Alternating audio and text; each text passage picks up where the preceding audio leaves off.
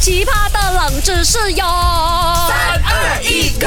勾选金木水火土。 Hello，大家好啊，我是 Doctor 笑笑的喂。 Hello，大家好，我是 Andy Broccoli Q c a m b e 哎、你最近有去那个巴沙嘛？我看那个巴沙海鲜那边现在做那个 promotion 呢，有什么什么欧洲鱼啊，有什么金枪啊、白枪啊，哎，很便宜嘞你。有看到另外一个海鲜，我也是很喜欢的，麻辣 吗不是鲍 鱼，鲍鱼就配我这种富贵婆。 OK 但是除了鲍鱼，其实我还有另外一个很喜欢的海鲜叫什么名？鲟鱼。鲟鱼有这种鱼的咩？那种鱼是可以吃的咩？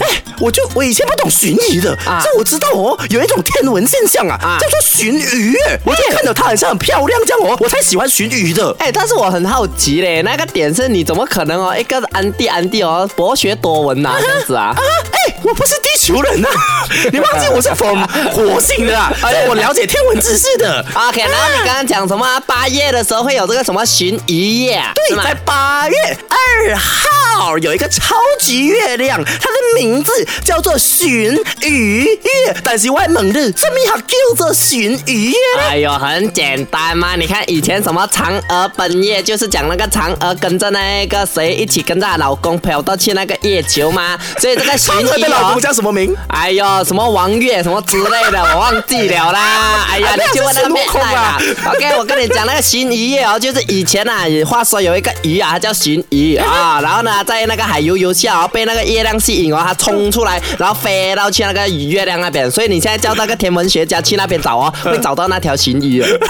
哎，说的还蛮有趣的，是不是但是无知的人真可怜我给你选项了，为什么八月的超级月亮叫做鲟鱼月呢？选项 A，月亮的形状像鲟鱼；B 和鲟鱼的繁殖期有关；C 和鲟鱼的捕捉期有关。我跟你讲啦，你们不用猜啦，这个 A B C 一定错到完啊的，因为呢，你跟着我的答案，那个鲟鱼飞到去月亮才叫做鲟鱼夜， 跟那个嫦娥奔月是一样的。所以鲟鱼是嫦娥的宠物吗？啊、m a y b e 是嫦娥是他的宠物嘞。 我知啊，我让 Broccoli 来跟你讲答案。正确的答案就是 C 和鲟鱼的捕捉期有关 啊。我那么笨了，我给一好个像音效给自己好像讲没有自己很笨快点啊好的好的，哪个 适合你？就是这一不个适合你对吧？啊，这个嘞，啊，这个比较 match 啊。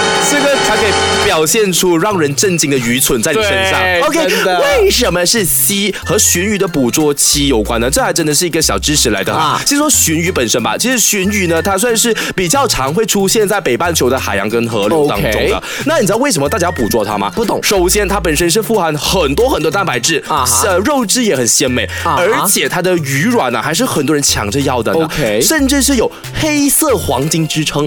啊哈黑色黄金，是的，那为什么八月就会特别命名它了嘛？因为你知道，在西方哦，跟东方哦，都有特别的同样的捕捉它们的时间，都是在八月份，都是吧在八月是的，我拿呃西方为例子好了，在西方北美的地区啊，他们八月呢就是捕获鲟鱼最多的一个时期啊，是的，嗯就是讲平时的日子可能会捕获一两条、三四条，对但是在八月呢，就他们很活跃，就很容易抓到更多这样子啦。啊没错啦，这个是西方的。那东方中国的话呢，根据《老农年鉴》这个呃这本书的记载呢，八月份啊的是指五大湖和上普兰湖哦，啊他们就有很多很多很多的这个鲟鱼都会被捕抓到，所以在中国那边早期呢，他们也觉得八月份就是捕抓鲟鱼的日期的一个季所以节。它跟鲟鱼月有什么关系？该不会是说那个月亮啊，成可能是超级月，它吸引到了更多鲟鱼浮出水面，嗯啊其实才容易抓它嘛？主要是当做帮他们记录，因为他们以前可能没有什么日历啊啊什么的，所以他就知道，哎，这个时候呢，鲟鱼多就代表我们来到八月份了，啊所以就是可以呼应那个时间的意思。明